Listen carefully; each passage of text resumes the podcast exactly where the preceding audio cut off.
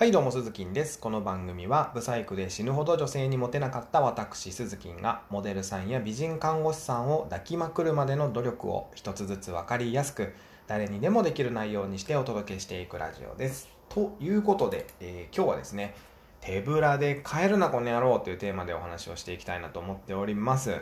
えーまあ、女性と食事をするシーン大切なのは、えー食べ方やマナー以外にもあると僕は思っています。えー、綺麗に食べればいいとか楽しく食べればいいとかまあそれもねまあいいと思います。それもそうなんですけども、えーちょっと足らないんですよ。そこから。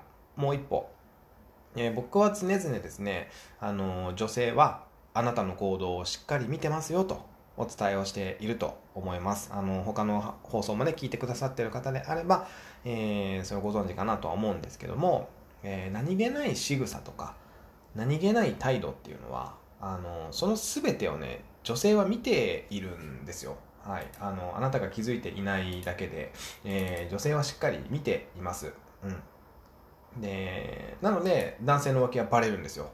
全部見られてるからね。細かい仕草も。でいつもと違うってなって浮気がバレていくんですけどもまあまあその話は置いといてですよ、えー問題は飲食店でご飯を食べた後帰る時ですね。食事を終えて帰る時。えー手ぶらで帰ってはいけません。あのお土産を買うとか、まあ、そんなんじゃなくて、えー店員さんが片付けやすいようにお皿とかコップとか、えーテーブルの端っこに集めておくんですね。お箸はお箸でまとめる。おしぼりはおしぼりでまとめる、え口とか手とかを拭いた汚れたナプキンっていうのは新しいね綺麗なナプキンにくるんでもう触うん、なんだろうなこう触るの嫌だなって思われないようにしておくとかね。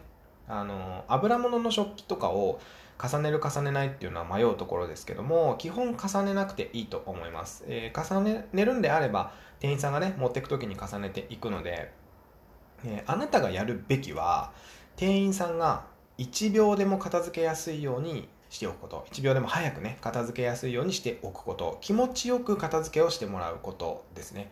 そして女性はあなたのそんな、えー繊細なね、些細な、えー店員さんの気遣いにちゃんと気づいてくれます。はい。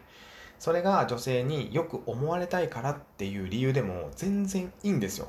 それが成功体験になれば、次からもう自然にやるようになるので、はい。戦略的でも腹黒くても何でもいいんです、とりあえず。や、やれば。あなたが欲しい結果っていうのは目の前の美女を抱くことですよね。そのためには利用できるものは全部利用しないといけないんですよ。それぐらいの意気も意気込みでねあの 噛んじゃいましたけどもそれぐらいの意気込みでいかないと美女は抱けないんですよ。僕みたいなブサイクは特に。うん。でだから食事後は手ぶらで帰らずに店員さんが片付けやすくするお土産を置いて帰るということですね。